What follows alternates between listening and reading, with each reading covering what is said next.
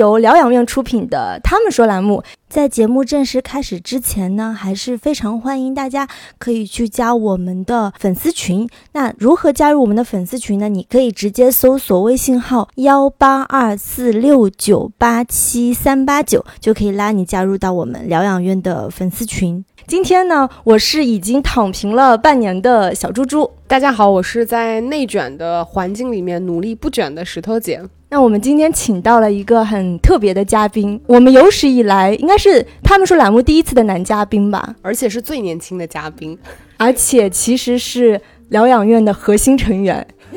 因为我们所有的节目都是这位年轻的男嘉宾剪的。嗯，大家好，我是对内卷没有什么实感的 Leo，实感是。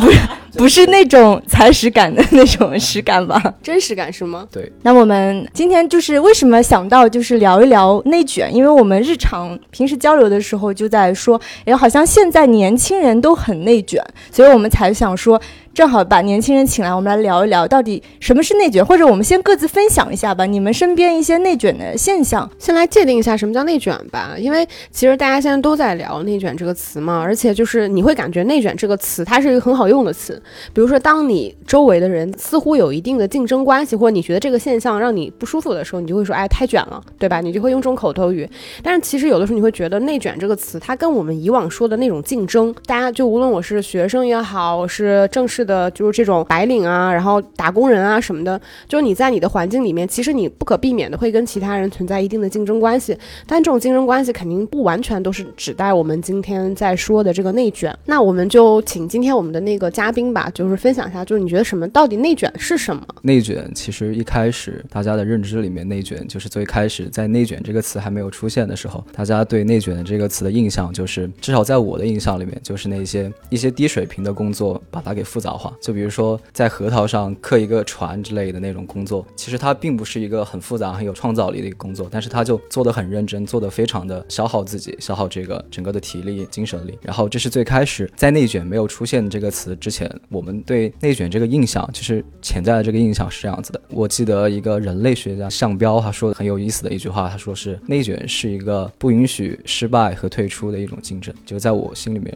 内卷的定义是这样。为什么呢？什么叫不允许失败和？退出呢？因为内卷，它跟你一个人的生存状态是直接挂钩的。比如说你努力的话，一个学生他九十八分，他想要考九十九分，他去努力的去学习，但这样他其实不跟这个人的生存状态是直接挂钩的。但是生存状态的话，就比如说一个人上班，或者是他面对一些必须要做这件事情来养活自己的时候，做出的事情，我觉得就更加偏向于内卷。所以你刚刚的意思应该是说，一个学生就是他只是说想要努力学习，他这个跟直接的生存关系。没有关系的话，就不算内卷吗？所以就是学生努力学习，应该就是天经地义的嘛。对，我是这么想的。实际上，我发现现在年轻人当中，比如说你是一个学社会学的学生，但是呢，现在普遍大家都说比较卷的情况下，这个学社会学的同学他还要辅修很多的学科，辅修心理学，还要辅修小语种，还要学钢琴，就是他把他整个的生活排得特别满，仅仅是因为他周围所有的人都在报这些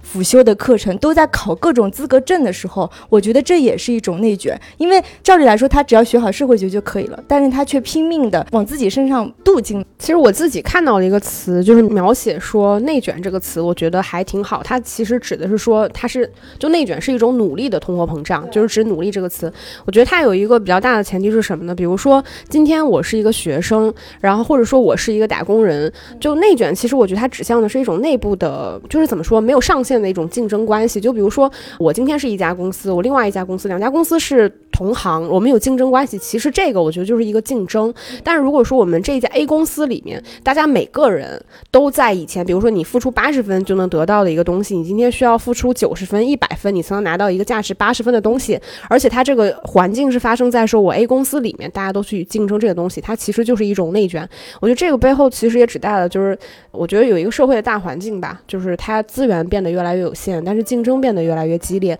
这种情况下。啊其实，包括像经济增长，其实也是存在困难的。但在这种情况下，你没有办法向上突破的时候，你要怎么办呢？其实这种矛盾和压力就会指向内部，因为毕竟最好的那些东西还是在的，只是说我要付出比以前更多的努力才能拿到它。嗯，我觉得是有这个关系存在的吧。其实，因为内卷算是一个新词，虽然刚刚 Leo 有解释说它其实有它的一个缘起，但这两三年感觉是内卷听到比较多的时候。那你们觉得为什么这两三年突然社会就变成这样子了？突然大家都开始卷了。之前其实可能也大家都在努力，都在竞争，但是这个氛围没有那么浓烈。嗯，尤其想听一下年轻人，因为你刚刚进入大学嘛，或者说你听说你的学长学姐他们那时候有没有这么卷？打个岔，就是我不知道大家能不能听得出来，我们这个年轻人的声音其实真的是个年轻人。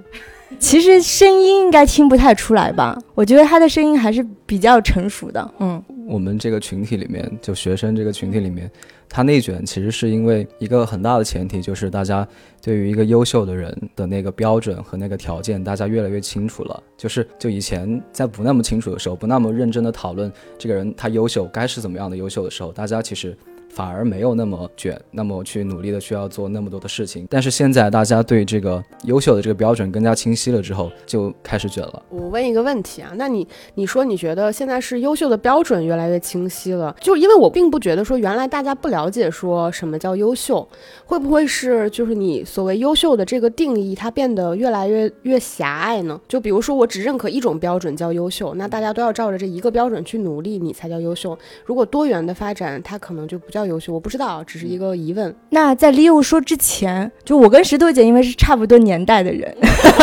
然后那我们就说我们在大学的时候，我们怎样看一个优秀的学生？基本上就是一个成绩优异，然后什么 GPA 非常高的人。对，就是大学的里面优秀的人就是小猪猪本猪。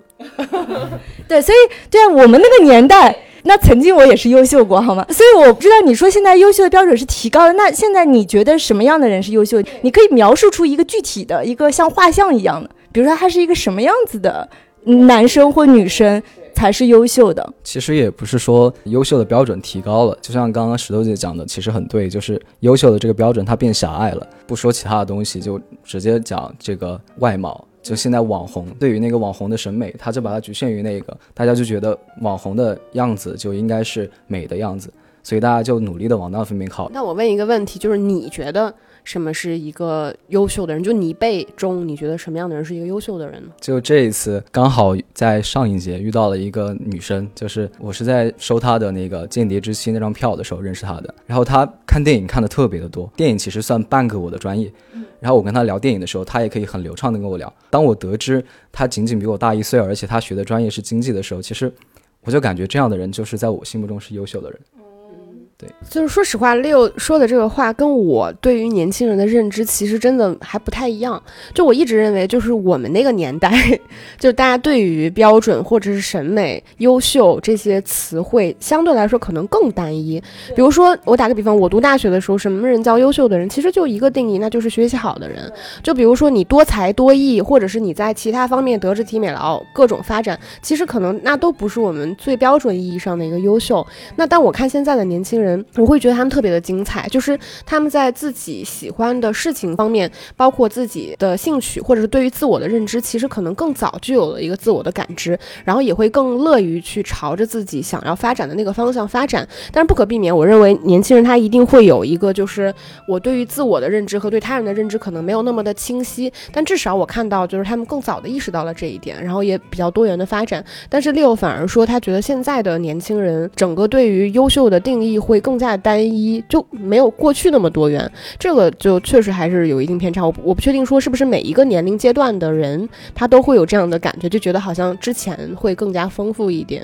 因为刚刚 Leo 的那个描述，就他认为在上影节碰到那个非常优秀的女生，其实某种程度上就是我们前几期节目也聊过的一个斜杠青年，对吧？就是他是属于能在自己的本职的专业或工作和其他的专业和工作上兼顾的特别好的人，那这种。多元发展、多期发展的人是优秀的，对吧？嗯，就我举一个例子吧，就是你们也可以看一下，就觉得这个事情是不是一个内卷？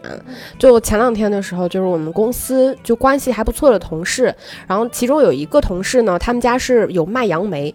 然后呢，我们就开始说填那个公共表单，在里面大家说你要几箱几箱杨梅，然后其中我有一个同事，他一个人买了十二箱杨梅，因为杨梅其实并不便宜，就那一箱大概一百五十块钱，然后他一个人写了十二个名额，然后可能各种是他的朋友啊、亲戚啊什么的，然后有另外一个同事突然就说不行，因为他没有朋友，他觉得他只写了他自己跟他父母，然后他说只有两项嘛，他说不行，我一定要找出来一个朋友写上去，不然显得我好像没朋友。就是他真的最后硬凑了一个朋友，当然也这只是戏谑的说法，他最后真的硬凑了一个朋友放了上去，最后买了三箱。你们觉得这个行为是内卷吗？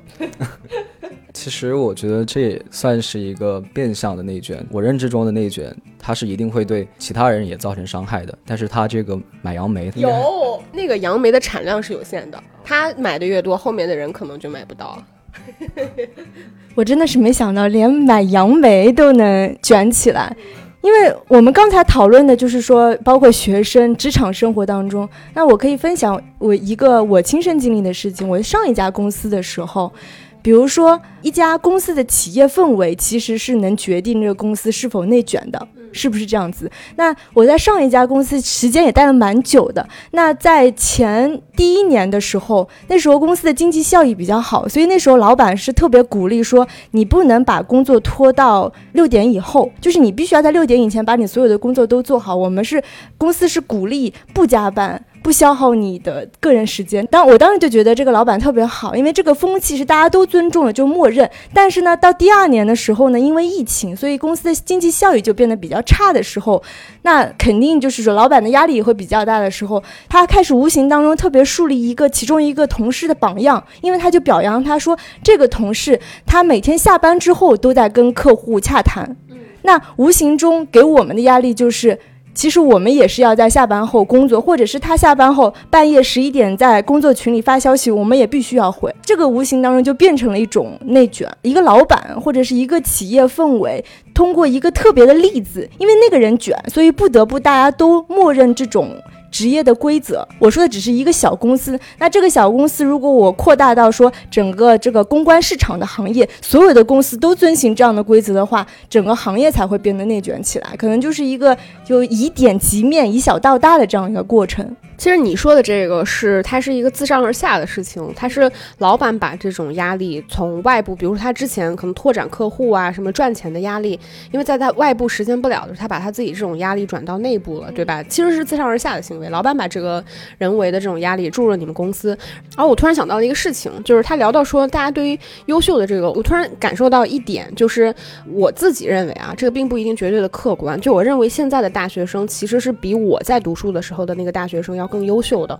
我的优秀是一个多元定义上的优秀，并不是成绩上的。我觉得大家都很有个性，然后都很有就是自己的喜好什么的，然后包括接触到的知识内容，然后都很丰富，肯定是比我那个时候要丰富很多。但是相应的，就是我读大学到我毕业的时候，我无论是求职也好，或者是继续读书也好，其实相对而言，尽管也有压力和竞争关系，但我觉得会比现在的年轻人要稍微容易一点。比如说我当年的求职的环境。虽然说竞争压力也很大，但相对而言，就以我这个水平，可能我也能找到一个不错的工作。但是现在可能换成另外一个毕业的学生，他去找到一个同样等级的工作的时候，他可能需要更优秀。比如说像我那个时候，我记得我是大三。或者大四我才开始出去有实习，或者研究生研二什么研三你才开始有实习。但是我听说现在大学生可能大家大一大二其实就已经开始出来实习。但实习的原因并不一定绝对是为了说将来找工作啊。但不可否认，其实其中有一部分年轻人是为了说我将来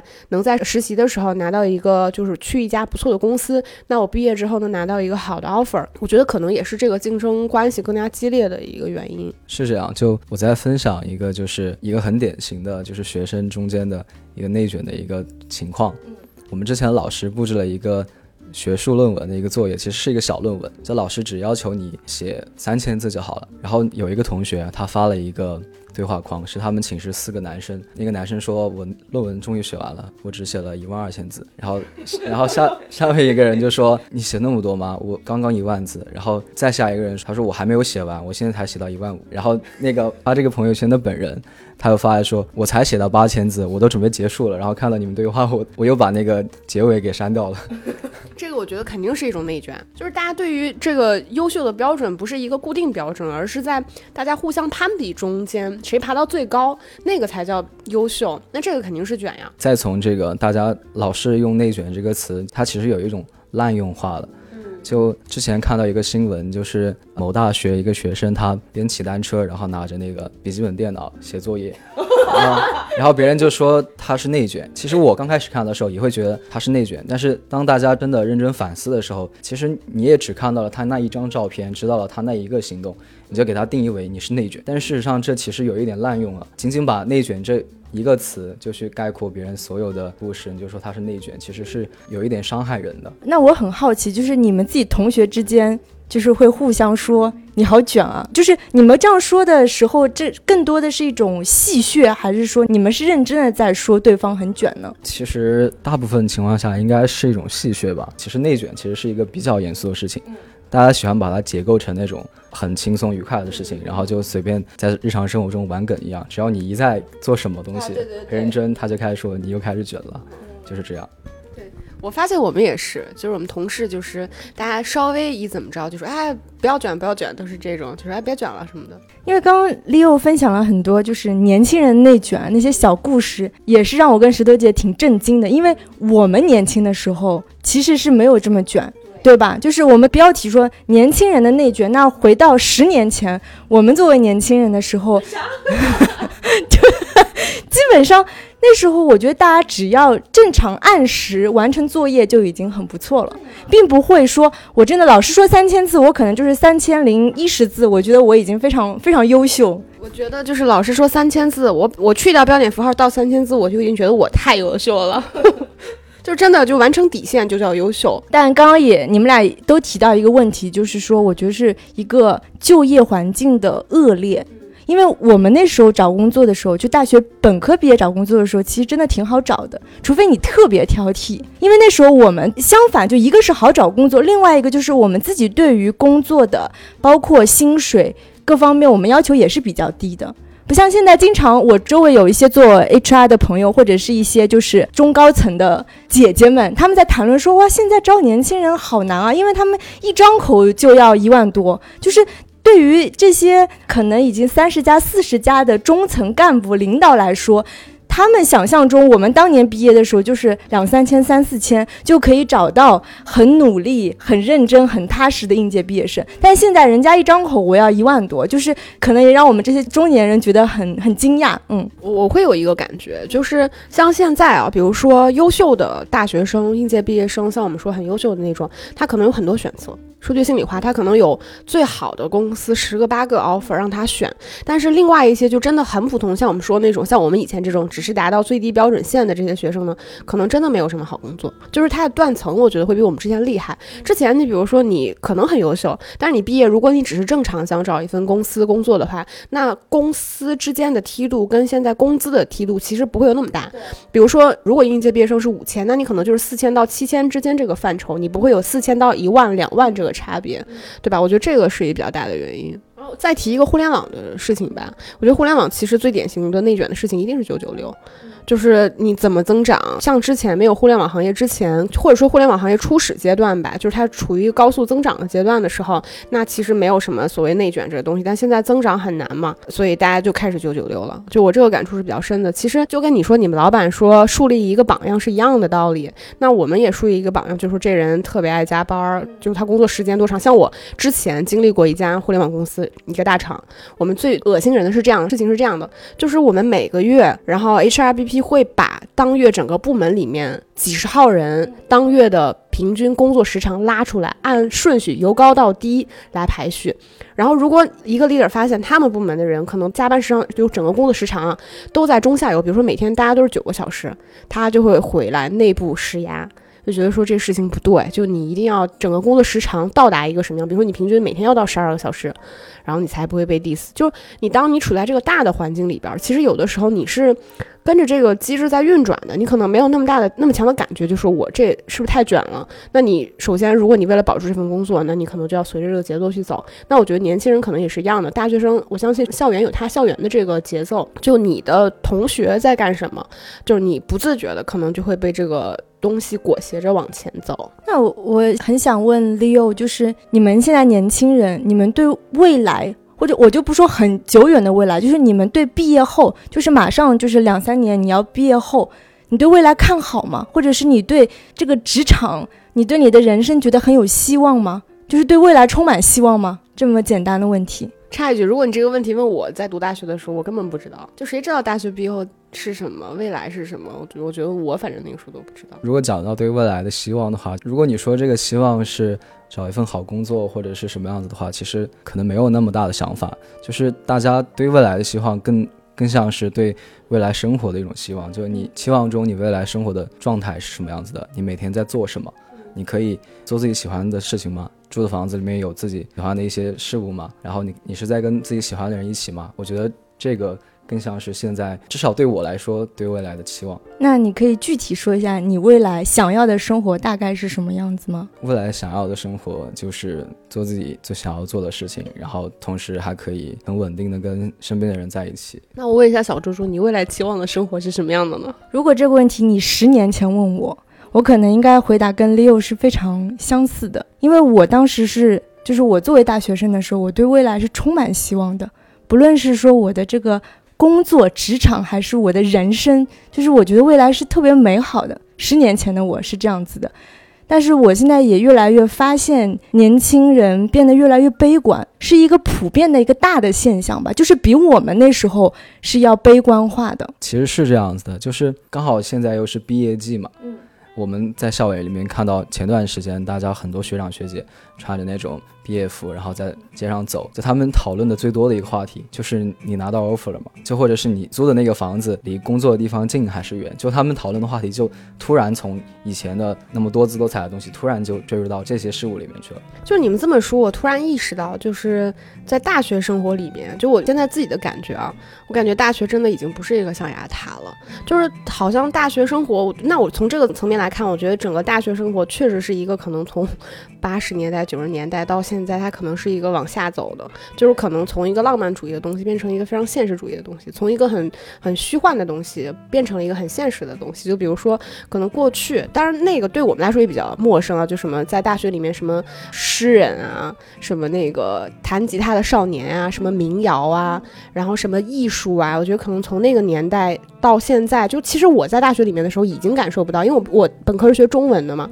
然后我们老师其实正好是经历过这个年代，他也会给我们分享说，他们那个年代的人，他会他是个诗人，而且大家觉得你是个诗人，别人都会很崇拜你，觉得你特别有才华，你特别浪漫。然后他说到他给我们描述那个时候，我在大学里面，其实我已经感受不到了。那我在大学里面可能也比较单调，我感觉大家都在学习啊什么的。但是其实我并没有感受到那种非常现实的东西。就我，我就上大学的时候其实是个傻白甜，就是对未来完全没有什么具象化的想法，什么我未来要找个什么样的工作啊，要过什么样的生活呀，要找一个什么样的人呀，就是这种东西，其实它都是一个未知的状态。像小猪猪说的，我觉得它是一个美好且空洞的东西。就是可能听 Leo 说，你现在就会变成年轻人很早，可能他大学没毕业，他就已经把这些东西非常具象化了。就是我一个月要赚多少钱，就是我要呃住在什么样的地方，我要找一个什么样的人，一个。什么样的工作，每天工作时长要多久？就是当你的着力点其实都在这些很具象化的东西上面的时候，它不好的地方肯定是会让你觉得生活越来越无聊，对吧？你对未来的期望是什么呢？就它不是一个庞大而美好的东西，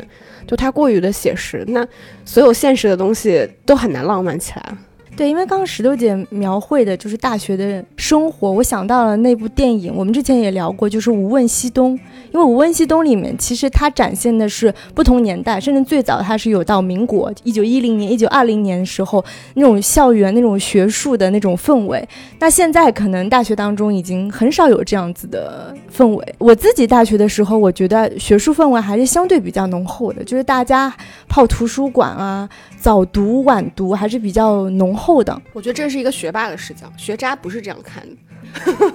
学渣是不泡图书馆，没有早读晚读的是吗？学渣觉得图书馆实在太远了，寝室不好玩吗？寝室什么都能做啊。对，就是这是中国的一个学术，因为我在法国和香港都留过学。其实那种学术氛围又跟国内其实有很大的差异。就是法国其实也有很多人泡图书馆，但是法国图书馆我当时觉得特别不好，因为他下午六点钟他就闭馆了。就我当时特别不能理解，我是。对他就是不让我卷。我我晚上就是下完，比如说下课六点，我还想再去图书馆学个几个小时的人，人家法国整个校门就关了，就赶紧走。就是这就是法国的学术氛围，但是香港其实还是非常卷的。香港的图书馆是很多图书馆是二十四小时的，尤其是到那个期末季的时候，而且它所有的那种设施设备，包括电脑都是二十四小时可以使用的，而且空调开的贼冷。就是让你时刻头脑保持清醒的学习，我觉得又不太一样。但是我相比来说，我我会感觉好像是法国的学术氛围，它虽然浓，但它不卷。国内呢，它的学术氛围没有那么浓。那我们那时候没有那么浓吧？香港是学术氛围最浓的，而且也是最卷的一个地方，就是我的个人体验。我现在听下来，我觉得就是内卷之所以会有这个问题，最主要的原因还是因为没有底线。就我觉得所有的事情，如果你给它设置了一个底线之后，我不突破这条界限之后，所有人在这个位置都只能戛然而止。其实你反而整个节奏和速度，包括竞争会慢下来。就像你说，图书馆就是一个很简单的道理。就如果你同学，如果今天图书馆开到八点，那你同学最晚就是待到八点，对吧？你宿舍了不起也就十点十一点就关灯，他可能最晚就待到八点。那如果你设设置说我图书馆二十四小时，那就会有人通宵达旦的去怎么说，在学习这个路上他在奔跑。那你看到这个时候，你就会觉得他在奔跑，我在原原地踏步，那你们中间的差距就会越来越大，所以你可能就会从八点到九点到十点。但如果大家都六点就闭馆了，那你必然要我出去喝喝酒不好吗？对，看看电影啊，谈谈恋爱啊，不美好吗？为什么要在图书馆泡着呢？对吧？我觉得底线可能保证的是一种节奏。嗯，就讲到泡图书馆这个，就顺便讲一下我们学校图书馆的群像，就是 就是。其实现在图书馆，它第一方面是大家起得很早，去图书馆占座。寝室是六点钟开门，会有六点钟、五点半就守在寝室门口，然后去图书馆占座，也会有六点半、七点的这样子的人就会占座。对，这个我觉得肯定是一种卷嘛，对吧？就是其实我觉得难的事情，就是关于内卷这个事情，其实你难的事情是这样的，就是这个环境，比如说你卷起来，你觉得很累，而且你不知道你为什么卷，这就是最重要的原因。就是我并不是奔着一个明确的目标，比如说大家今天有一个比赛，一个什么样的奖金，一个什么样的奖品，大家奔着这个东西努力，我知道我要得到什么，这个我觉得就是一种很向上这样的东西，就是我在突破我自己，突破我自己，无论是我的懒惰也好，或者是我的能力也好，就是我是在突破我自己的上限，我是朝着那个目标努力，它会让你有一种尽管疲惫，但是又很开心的状态。但是卷这个东西，就是其实你不知道你是为了什么，你也不知道周围的人为了什么，你也不知道你自己为了什么，但是你你在其中，你的氛围就是这样的时候，如果你不卷。你就会觉得很没有安全感，你会心慌，对吧？你会觉得很焦虑，这些东西，这种情绪会裹挟着你。但是，你如果想对抗这种所谓的卷，它在年轻人的身上其实又是一件非常难的事情，因为它毕竟年轻人是有很长的未来的，你未来还有几十年的时间，你无论怎么样空中楼阁，还是说我真的很写实，你未来必然是要工作的。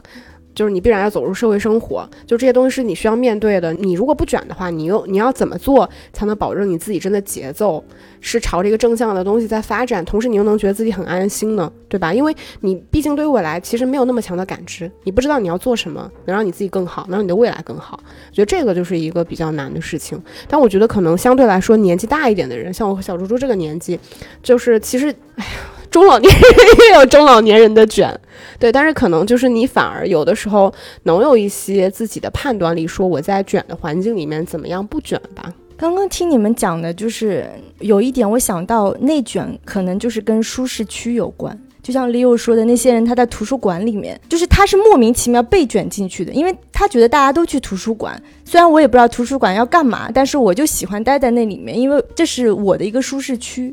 对吧？我们年轻的时候，我们的卷其实是一样的某种舒适区。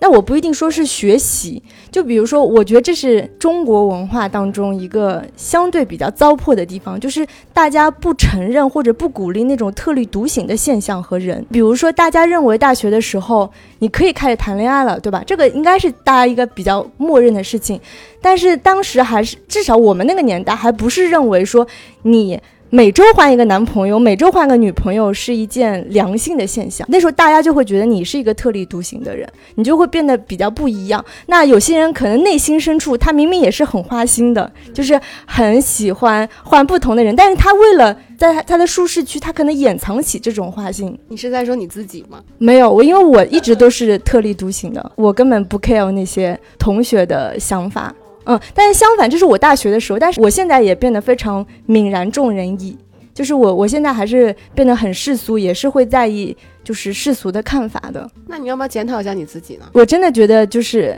从法国回来以后，我的这种中国性就越来越强烈，就是压制过我的西方的那部分精神之后，就变得泯然众人矣。因为我也不想变得特立独行，因为我也想跟大家都一样，就是这其实也是某种卷，因为我也想待在舒适区。哦，那我们再来聊一下吧，因为其实我感觉在早几年的时候，我听到更多的一个说法，就可能就是去年或前年的时候，就是其实互联网上蛮流行说“佛系”这个词的，就说当时主要是指九零后吧，说这九零后特别佛系青年，就是大家什么就感觉什么都不争。其实这个跟当时日本文化也是有关系的，对吧？就是指什么一切竞争我都不参加，我就是窝在我自己最小的那个东西，我的生活欲望放到最低，什么升职加薪、好工作，什么房。房子、车子，什么世俗的荣誉我都不要，我就是要很开心的那个小环境里面。有我们当时有就蛮流行这个词，感觉大家都说我们要追求这种什么佛系啊。当时提到佛系这个词的时候，也是跟说整个社会环境变得比较向下，然后整个竞争压力越来越大，年轻人意识到说我怎么努力，可能我都得不到我自己想要的那个生活，所以我就躺平算了。嗯。对吧？然后包括像现在我们也会提“躺平”这个词，但是从佛系到内卷，我就觉得它是一个看上去蛮大的一个变化。但你们你们怎么看待这个事情呢？不知道 Leo，你是觉得就如果非让你二选一的话，你觉得你是佛系的呢，还是内卷的呢？我觉得如果非要二选一的话，我觉得我就是佛系的吧。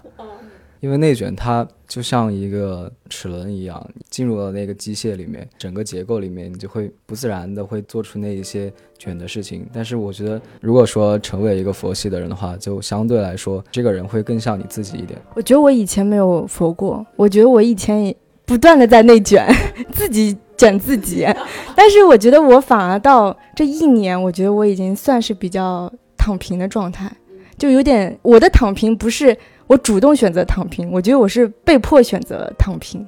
因为就是你觉得人生已经没有什么希望了，所以哎，不是说人生没有希望，就是你你已经就是我二十岁的时候，我肯定觉得人生超级美好，就是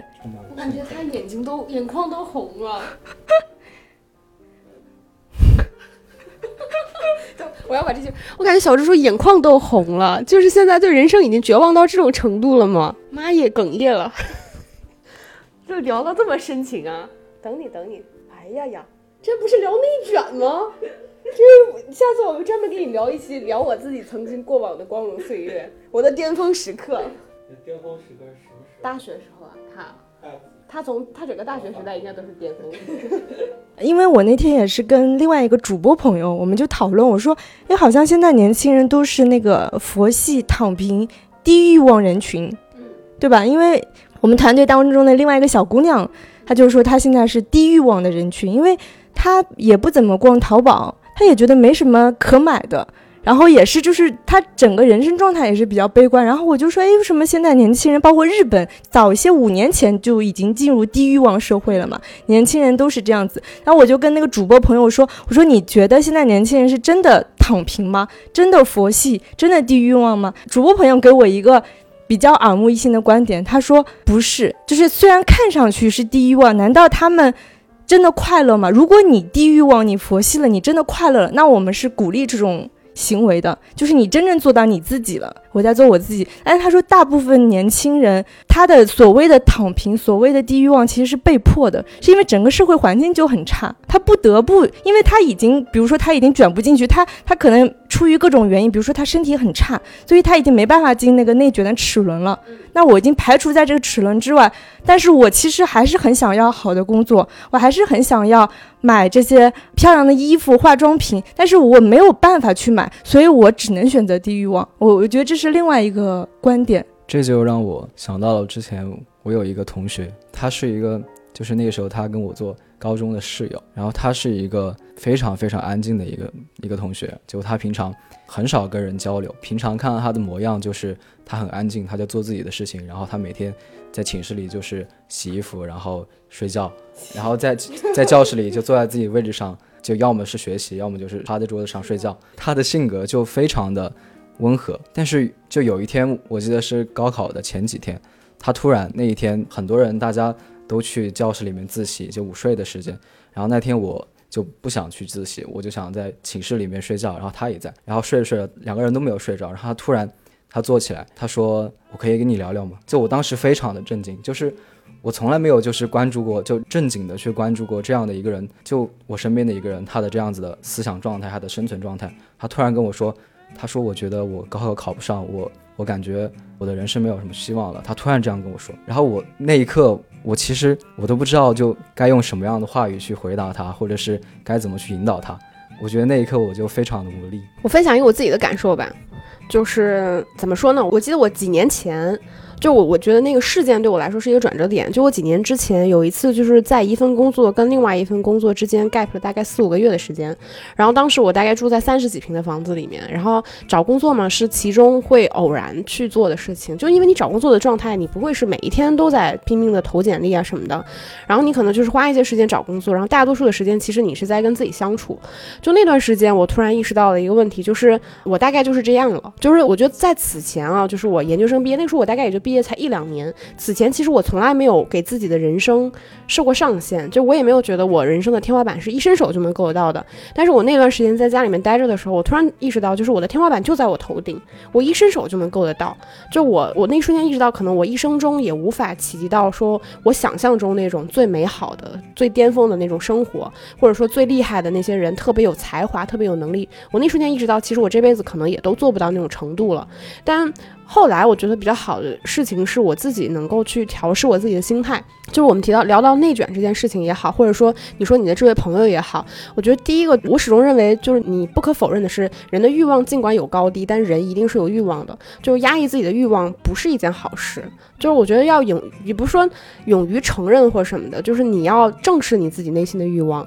就这个东西是一个很重要，它是一个接受自己的过程。就可能跟我们今天聊的话题没有什么关系吧。就是我可以分享一个，就是我身边认识的一些比我年纪轻的姑娘。就当我们聊到一个东西，就是你明明觉得她这东西想要，但是你跟她提到这个事情的一瞬间，她会先持否定意见。她会说这个事情就是啊，会找一堆借口。比如说她买一件衣服，这件衣服可能一千块钱，她觉得稍微有点超过她的预算。她在纠结的过程中，她会说：“哎呀，我觉得这个衣服是不是有点显得我腰粗啊？是不是这个颜色穿起来……”鲜艳呀，就是他会通过这种挑刺的方式来给自己留一定去思考和自己后退的空间。比如说这裙子我不要了，那就他会给自己这样的空间。但事实上，我始终觉得就是你可以去正式的说，这裙子我觉得很好看，但我觉得稍微有点贵。就我并不是说哪个对错啊，但其实我觉得你去正视和面对你的欲望，跟你自己整个人生的上下限，其实是一个非常重要的一个状态。而且还有提到就是内卷，我当然不能说我觉得我能对抗内卷，但是我。其实现在我自己感受，我是在一个，因为我在互联网行业，就是它是一个非常内卷的行业。就我自己其实已经深刻的感受到这一点。但是其实，当你意识到你处在一套规则里面的时候，如果你不想遵守这套规则，其实你是随时随地都可以不遵守这套规则的。这个是你有的权利，前提是当然说你，比如说你意识到说我有这个底气，如果我今天不在这份工作做了，我可以找到新的工作。我相信，就无论今天是什么样的年轻人，他其实都有能力找到一份工作。这个是你一定有的，就这份工作，它可能很好，但它并不是你生活里面最重要或者是唯一的东西。你随时有喊停的权利，你随时有不遵守这条规则的权利。你这个你是有这个东西的。就如果你在其中一直在纠结犹豫的过程中，你就会发现你迷失了你自己。你在这套规则里面打转的时候，你就会不知道你是谁，你想要什么，你未来往哪个方向走。就你能让自己开心，我觉得还是一个非常重要的。所以就是在我现在的工作过程中，我觉得有的时候你要懂得 say no，就是我不遵守你这套规则，我当然不突破你的底线，因为我要留在这里。但是我当我不想跟你们卷的时候，我可以知道我自己的节奏在哪里。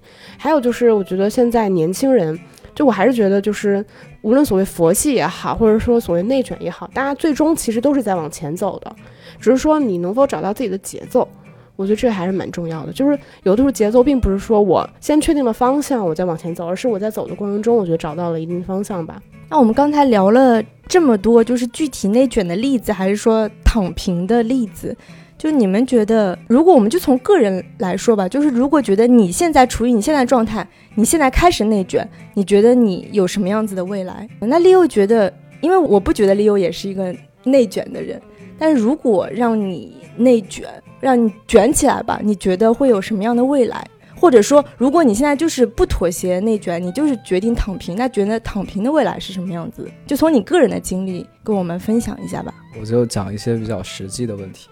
就我们这个专业，其实很多人在毕业之后会去做综艺节目之类的。然后，但是我个人又不是特别的喜欢制作综艺节目。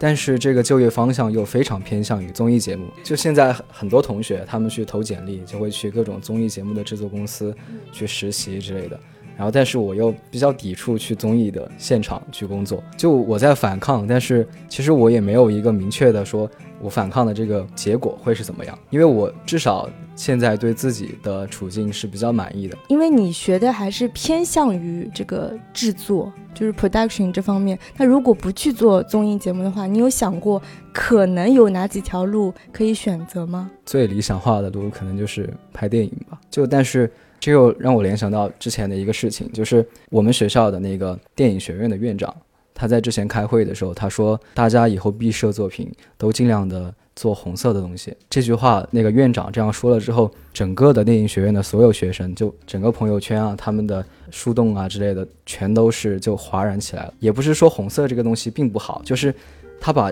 主旋律的这个东西给你框定在了那一条路子上，你就会觉得你自己关注不到边缘的东西，甚至说你自己的东西，或者是你想要关注的边缘东西关注不到了，就你会觉得有一种非常大的一个落差感。对，我觉得这个也就是不是说这选择不好，而是说他不给你选择了。然后说到内卷的话，就我觉得如果我卷起来的话，我未来应该很厉害。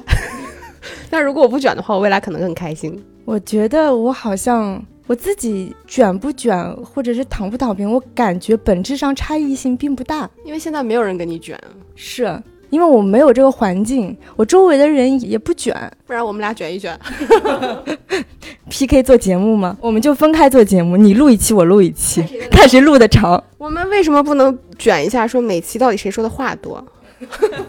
因为我觉得最近几年就是整个变化特别快，就是无论是说大家个人的，你想几十年前我们父母应该一辈子都没换过工作吧，现在很周围很少有人超过做三年的工作。不说少的，就是超过三年都很少，所以大家的整个人生状态都是比较动荡变化的时候，其实你很难判断说你卷到底了，你就一定能怎样吗？对吧？你不卷了，你真的躺平。比如说大家都卷，我要去那个投资股票和基金，说不定亏的要死。那个不卷、那个躺平的人，说不定那钱躺在那个银行账户里没亏呢，对吧？都说不准。我就觉得，就是因为现在社会变化太快了，很难去能把握到这种脉搏吧。嗯。所以我觉得，就无论什么状态吧，是卷是佛什么的，就听从自己内心的想法，还是就是尊重自己内心的想法，然后悦纳自己，我觉得永远是最好的解决方案。嗯，但你前提是你不能真的说，我今天躺平了，连工作都不出去做，我要躺在床上饿死，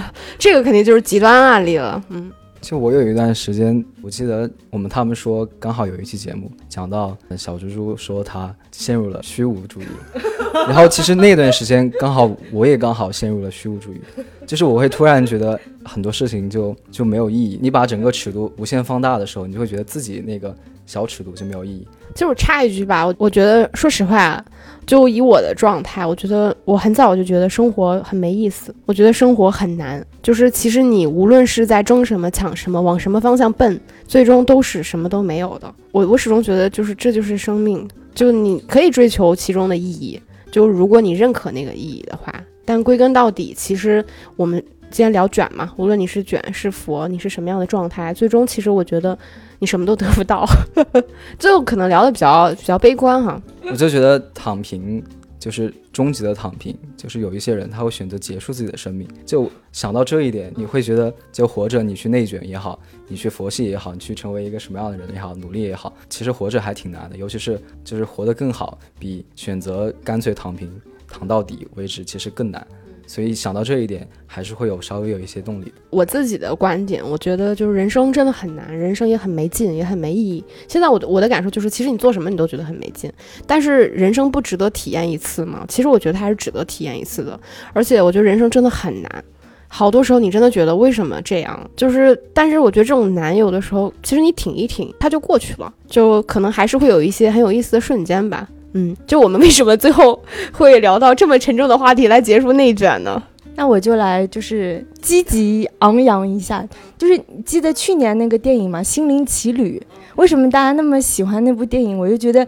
其实它的主基调也是说啊，可能人生很灰暗，就是很没有意思。但是也许从你头顶上掉落的一片树叶，它也能让你看到，就是一点这个纽约这个城市，或者是我们各自生活的那个小镇，还是说这个一线城市的一点点美好。我觉得就是因为，如果我们现在已经承认，就是人生就是灰暗，但是我们就还是要努力找到那一片树叶吧。嗯。我觉得人生灰暗也是个人看法。如果你认为人生是红色、蓝色、灰色、绿色，我觉得都可以，对吧？没有一个结论。嗯，那我们就谢谢我们今天的啊史上最年轻的男嘉宾、最帅气男嘉宾的到来啊。那我们就下期再见吧。那如果关于他们说这个栏目，大家有什么想听的一些话题？因为这个不局限于电影嘛，还是非常欢迎大家跟我们留言互动。那我们就下期再见了，拜拜，拜拜。拜拜。